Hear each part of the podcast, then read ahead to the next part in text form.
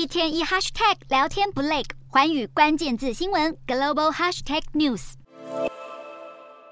民众在菜市场东挑西拣，到了柜台结账，却发现要从钱包掏出来的钱越来越多。欧元区通膨居高不下，欧盟统计局最新数据显示，由于食品价格飙涨，二月份的通膨年增率依旧高达百分之八点五。不包含食品和能源价格的核心通膨率也达到百分之五点六，创下新纪录。对于物价不断飞涨，许多民众面对庞大的生活开销，都感受到巨大的压力。欧盟统计局的资料显示，二月份的食品和饮料价格上涨了百分之十五，创下历史新高。能源价格的涨幅则来到了百分之十三点七。意味着欧元区通膨放缓的希望破灭，欧洲央行恐怕要再延长升息的政策。为了缓解通膨问题，欧洲央行这几个月以来正以前所未有的速度进行升息。自从去年七月以来，主要利率就调升了三个百分点。至于下次会议要再升息两码，几乎已成定局。现在，欧洲央行总裁拉加德进一步表示，不排除三月升息后继续同样的货币紧缩政策。不过，他表示升息的幅度还无法预估，将根据之后的经济数据做决定。